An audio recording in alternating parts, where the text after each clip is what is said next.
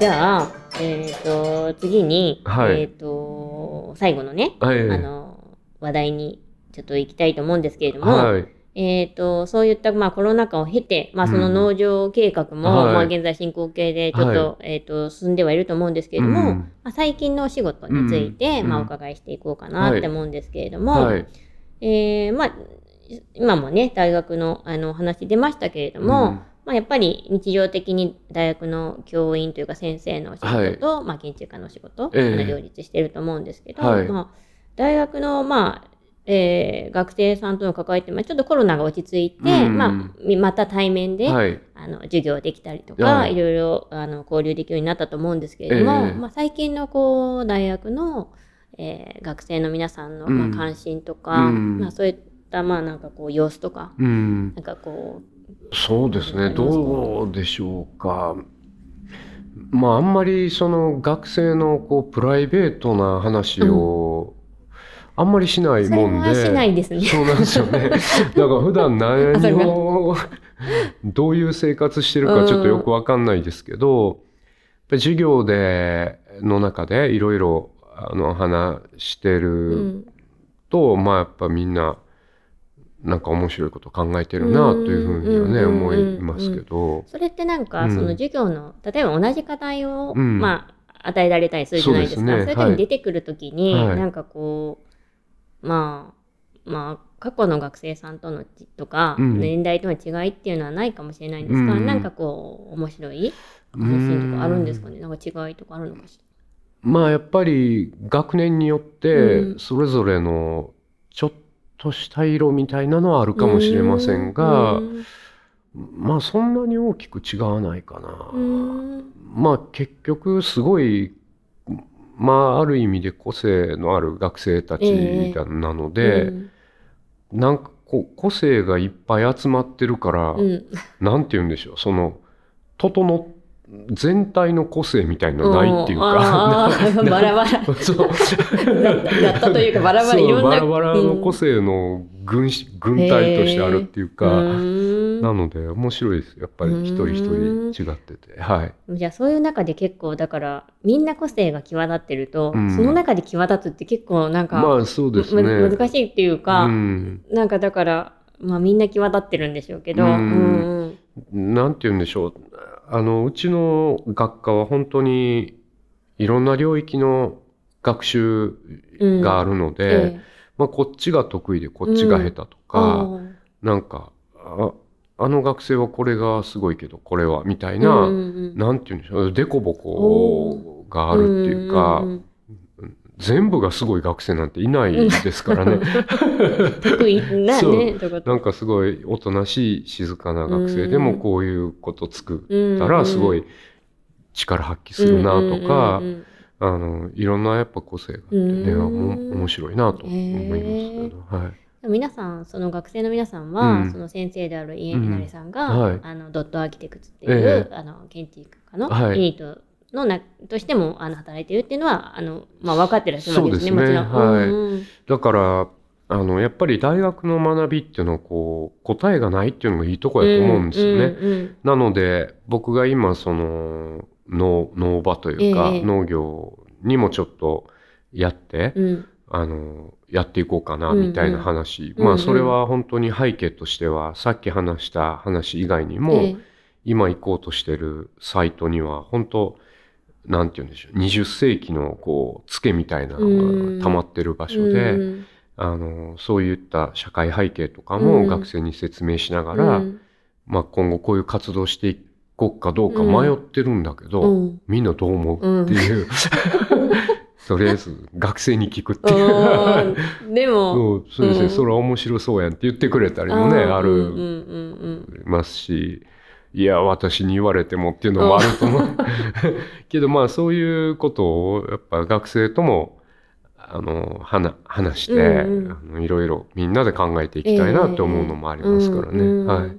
それはだから学生さんにとってはすごいあれですね生のなんていうか課題というかそうですね社会に起こってるそうですねものを知ることができるっていう意味でははい。すごいいい。そうなんですよ。だから現場で経験したり、うんビジョンみたいなものを、まあ学生にも共有して、うんまあ、どうどういう方向に向かっていくかわからないことを話していくっていう、まあ、それは結構意識してるところかもしれないですけどね。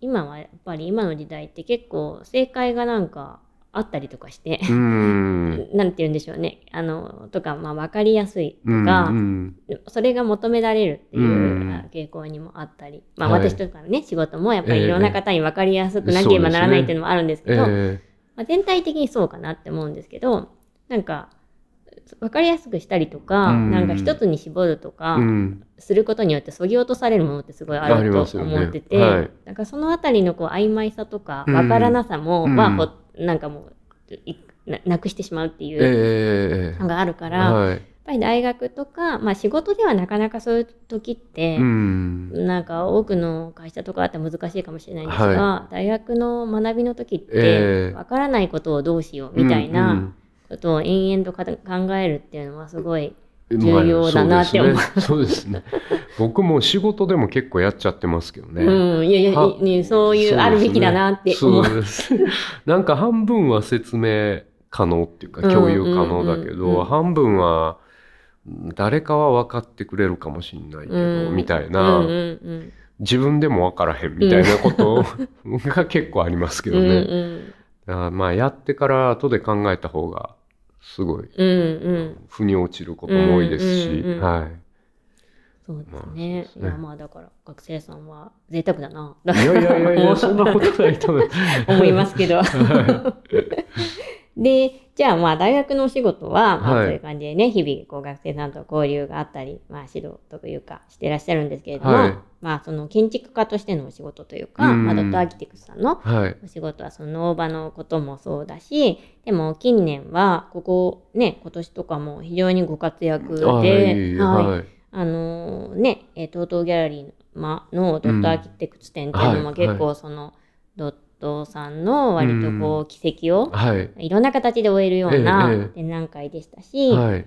あのベネチア・ビエンナーレもね、えええー作家とあ、してね。ね出てらっしゃいますし、まあ、非常にこう活躍の年っていうかはい 大変でした。大いや大変そうというものと あのというかあの思いと一緒に、まあ、はい非常にこうあの実績があの積み重ねられてきた、うんまあ、約20年ぐらいですか？そうですね。設立からは。そうですね。んんはい。うん。のまあいいわゆるまあドットアーキテクさんとしてもちょっと振り返りの時期じゃないけれども、うん確かにうんそうですね。ご本もねええ私ご用意しましたけありがとうれども、ございます。はい、展覧会の,、あのはい。5本ね、えーもありますし、うん。こういったちょご著書も出していらっしゃって、はい。はい。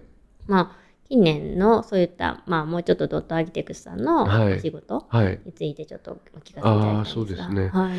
まあ、このトートギャラリーマーっていう、あの、乃木坂にある建築専門ギャラリーなんですけど、はい。ここは本当に、あの、まあ、老舗のギャラリーで、あの、トートさんが建築文化を作っていくために、あの、ずっと存続している素晴らしい場所なんですけど、本当に、あの、すごい建築家の皆さんが今まで展覧会やってきてる、その末席で 僕ら展覧会やらせていただいてすごい良かったんですけどね、うん。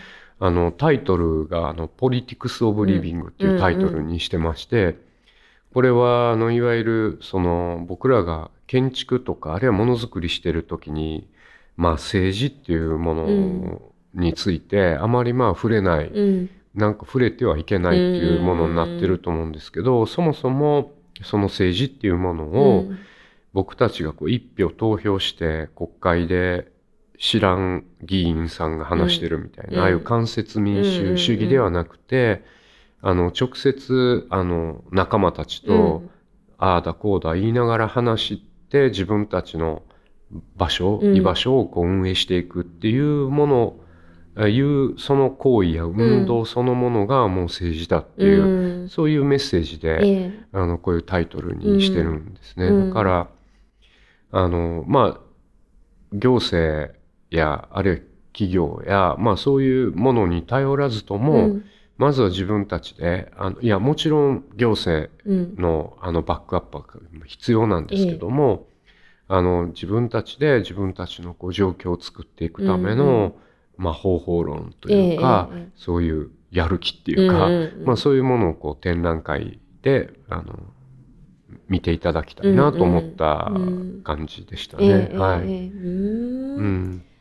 ねなんかその展覧会私も拝見したんですけええれども、ありがとうございます。なん。かそのいわゆる、まあ、建築の展覧会の結構模型、ね、本当に私の印象はい。が乏しくて申し訳ないんですけど、えええっと、なんか図面とか、はい。あのコンセプトと、ええまあ模型とかがあって、結構あと建物の写真とか、っうん。ていうのが並んでるっていうのも結構想像がしやすい感じなんですけれども、えこの展覧会に関しては入ったところがすごいこうリサーチえはい。リサはい。ーチマップっていう、あリサーチのこう結果っていうか、えーそれをこういろいろこうあの手書きです。そうですね。ですよね。手書きで。すよね。はい。です全部書いてあってはい細かくて、ええ。それを読むのがすごい時間かかるんだけど、えー読みたいって思わせるような、まずあの空間でしたね、はい。でもちろんそういういいわゆるうん。王道の,、うん。あ。の展示もギャラリーのとこはい。はい今ありましたけど、そうですね。ん。特にそのリサーチの部分が私は関心を持ちました。ああありがとうございます、うん。なのでそういうリサーチ普段僕らが、まあ、作る手前で結構リサーチするタイプでもあるんですけど、うんうん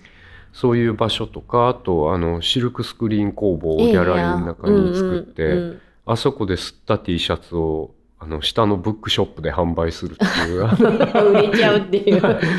であの野外空間にパターゴルフ場を作っしたたり、ね。あの上の階には映画館作ったりっていうことで建築家の、まあ、活動のこう広がりとか、うん。あるいはななんて言うんでしょうその自分たちでそこ場所うん。ギャラリー間という場所を、まあ、自分たちならこう使うっていう,、うんうんうん。そういう状況をこうあの作り出していくっていうような展覧会、えええええまあ、中でもやっぱりそのイタリアのあの、はい。社会センター、はい、社会センターのね、はい。リサーチが。リサーチあれは10日間ぐらいうん。3月にあの知り合いの、まあ、桜田さんという、ええあの研究者の方とはい。行きまして、えでイタリアはやっぱりその公共の建造物、うん。ゴミ集積所ええとか、ええ。それからあとはあの工場とか、うん。小学校とか、うんあるいはなんでしょういろんなスペース空いてて使われてないところを、うんまあ、あるグループが入って、まあ、うん勝手に使ってるんですよね。自由に。それはあの自主管理のう。空間で、うん入ってるメンバーで水平主義っていうか、うん。あのヒエラルキーなく、みんなであの話して、うん。その運営をうん。とか、あのやること決めていくっていう、ええそういう空間であの移民の人の,、うん。あの語学学習の場を提供してたり、うん。あるいはこう正当な医療を多分受けれない人のためうん。のちっちゃい診療所があったりとか、あのいろんな意味あの理由でその学校とか職場とか家庭とかにこう所属できなくなった人たちのサポートみたいなこともすごくやってるような場所で、うん。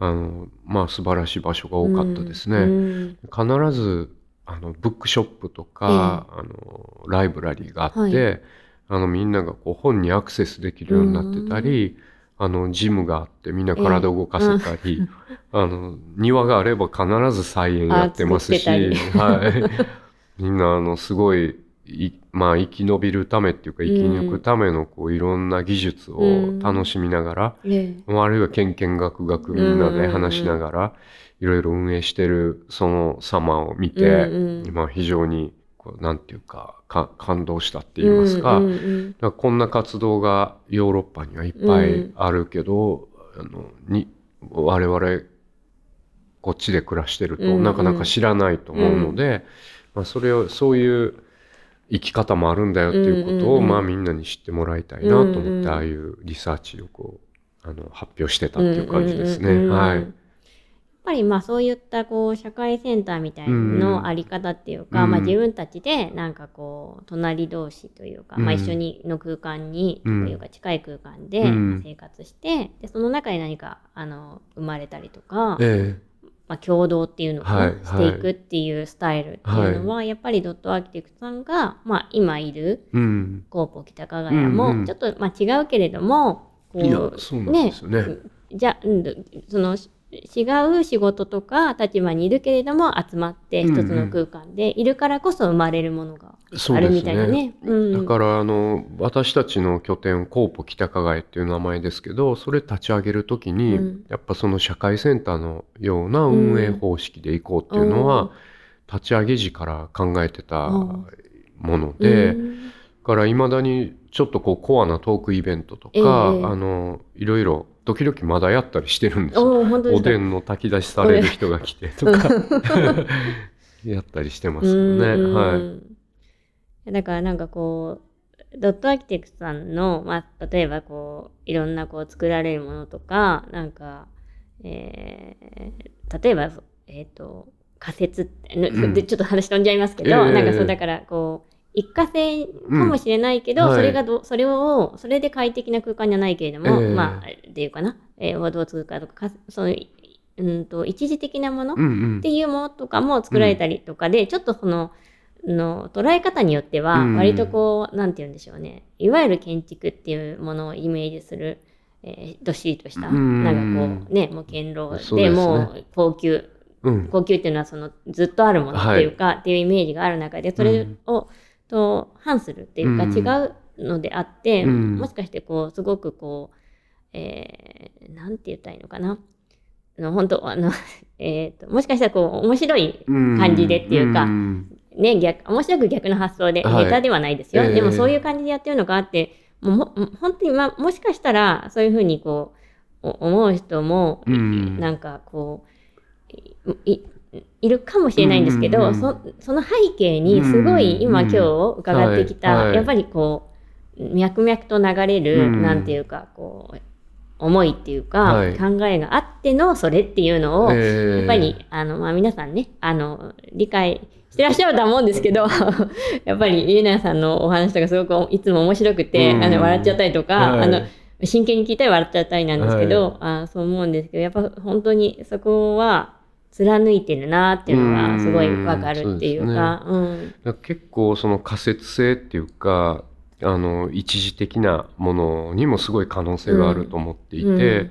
なんか長く続けなければいけない恒久的に例えば70年とか100年みたいうんうなん時間のこうスパンで見ると急に今やってることうがん結構難しいことに思えてくると思うんですけどまあ今日やってみて1週間後に畳んでもいいとか、うんうん。今日畳んでもいいと思えば、うん。実験的にいろんなことがやれると思うんです。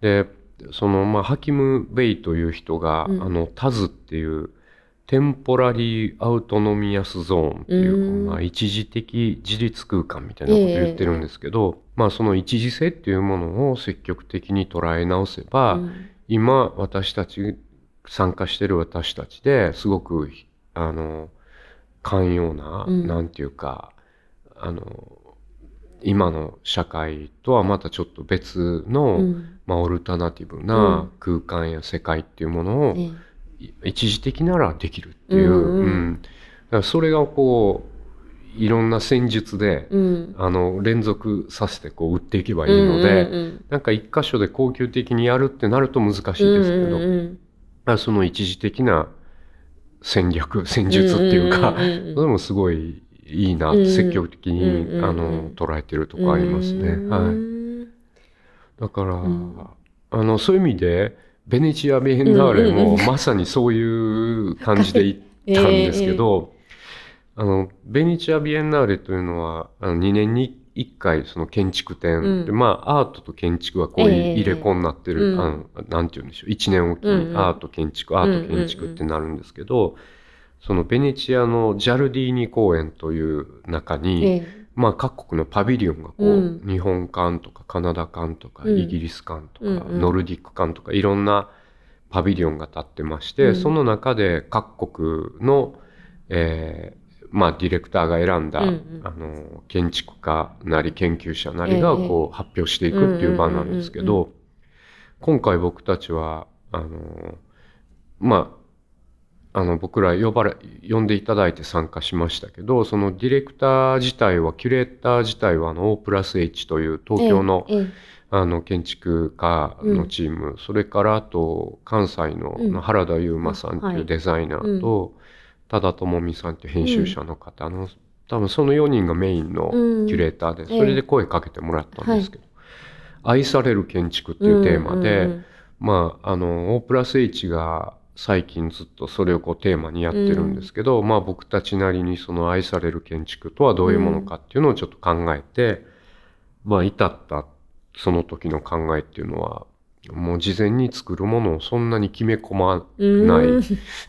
だからあの自分たちは持っていったのは工具だけなんですよね。ええで日本館にあった積年の材料積もった廃材。ええそれからパビリオンの中で撤去されてた石の手すりみたいなやつとか、あとベネチアの海に刺さってる杭とか。はあ。とゴミ捨て場に捨てられてる木の箱とか。そういうの全部もらってきてそれを現場で即興でこう空間作っていくっていうのをこうまさに一時的あなえ自分たちの居場所をこう作っていくっていうので、で、あとはその、なんて言うんでしょう。もうノリで作っていくので、えあの、図面開いたのが現場入ってから5日目で、ええちょっと図面でも開いとこかって言って床に図面広げて、すぐ閉じるみたいな。図面見ても一緒やなって。うん、図面見てなかったねってそう みんなノリで作っていってるんうでまあ関西の、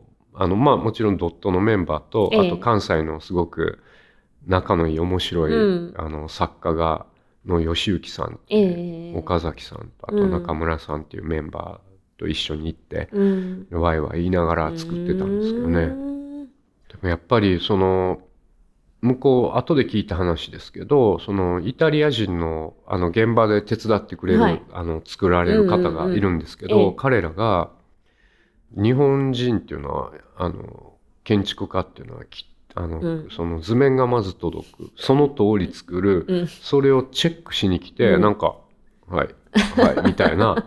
チェックしに来るだけあいつらはみたいな感じやけど僕らはその現場に来てから「あんどうしようかこうしようか」みたいな考えるしあのずっと音楽かけてるしああいつらはイタリア人だっていう 言われてたらあしいですけど。をいただいたっていうか。あとはあのその公園の草木を取ってきて、うん。それをずっと蒸留してたんですね。で香りを取り出すみたいなこともやっていて、だからすごいあのににぎわいのある、うん。そういう空間ができてあの僕たちはピロティっていうそはい。の野外空間間担当やったんですけど、だからあのその O プラス H の方に言っていただいたのは、まあ今までにないぐらいその今までは割とピロティってみんな捨て捨て空間。捨ててはないけどあんまり使いにくい空間、そこが本当に人がどんどんこう吸い込まれるように入っていく空間になってよかったわーと言っていただきましたけどね。それこそこう居心地がいいからもう愛される空間になっちゃったっていう。そうなんかみんな何やってもいいっていう感じらしいですよ。うん。何でもあり何でもやってきちゃうっていう僕らの棚もふにゃふにゃですし、うん。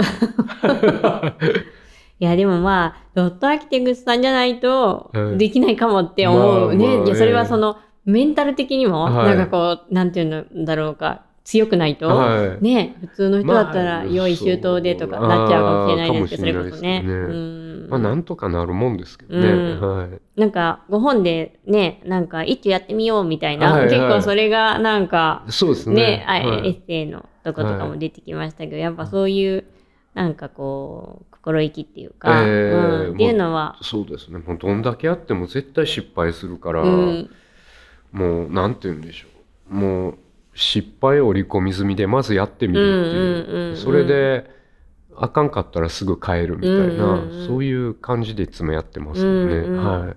そういうなんかこう、えー何か物事をやるときのまあこううんフットワークじゃないけどなんかその軽軽やかさっていうか、そういうのはやっぱりあのこれからの時代はね必要より必要になるかなと思いますね。ねはいそれがないとそれこそ生き抜いていけないかもしれないっていうか、いやそううん、思いますね。うん。なんか実験的なこととか、どうなるかわからないことっていうのが結構やりにくい世界になってきてる気もするから、もっと無駄なことをいろいろやった方がいいなと思いますけどね。はい。ありがとうございます。はい。今日はでもね、トークの中では無駄なことはなかったですけど、無駄なことがあんまり出てこなかっかもしれないです。た。そうかもしれない。でも私が想像したより、はいあの、遊びみたいなのはいがなかった気はしますけど、でもすごいいい、はいあの、トークをお伺えたと思います。はいはい。今日、どうでしょうこんなトーク。ちょっとね、外が少し、本当はね、騒がしい感じで、えー収録も、は、はいいあの、なんていうか、こんなの中やりましたが、ははい、いかがでしたでしょうか？ありがとうございます。なんてういうか、あの、公園通りギャラリーが、ね、できて、もうそんな数展覧会やってらっしゃるんだっていうの驚き、うん、明日の、ま、まさに驚きましたけど。う まい。いや、でも、なんて言うんでしょう。やっぱり、こうやって、いろいろ、あの、テーマを持って継続していくってすごい大切やなと思って、また、あの、この展覧会がね、続きますけど、はい。あの、いろんな人にぜひ来ていただきたいなというふうに思いますね。はい。はい。はい。ありがとうございます。ありがとうございますはい。あのね、宮地の、はいはい。もう、あの、本当に、またね、またここからもね、まだあの、立ち会会場ございますので、ははいい、そこにもご協力いただきますし、まあ、明日の同期では土井さん、ちょっと今日ね、なかなか最近は直接お話できてないですけど、ははいい。あの、また合流したいなと思います。伝えておきます。はい。はい。お願いします。まあ、こういう感じで、今日は、あの、またね、お二人目のゲストでしたけれども、あの、また違った内容の、うん、お話が聞けて、まあ、視聴者の皆さんも多分、あの、楽しくというか、じっくり聞き入っちゃう感じの、あの、トークになったかなって思います。はい。で、えっと、このラジオの番組の前後に流れるジングルっていう音楽は、あの、それこそ明日の驚きの時に、えっと、出展作家で、えっと、出ていただいた、えっと、作家さんの所属する施設、あうの、んえっと、鹿児島にある、あの、社会福祉法人太陽会勝負学園の、はい。はい。あのおの中で、オットラブっていう音楽のうん。パフォーマンスをするグループがあるんですけれども、うんこの方々がこの下の驚きのために、おっとっとっていう6人編成を作ってくださってたんですよ。はいうんで、その方たちの音楽を流していて、結ど。構ね、あの、いい感じで、あの、編集してくださって流れてるので、はい多分今回のトはいークの前後も、はい、盛り上がっていただけると思います。はい。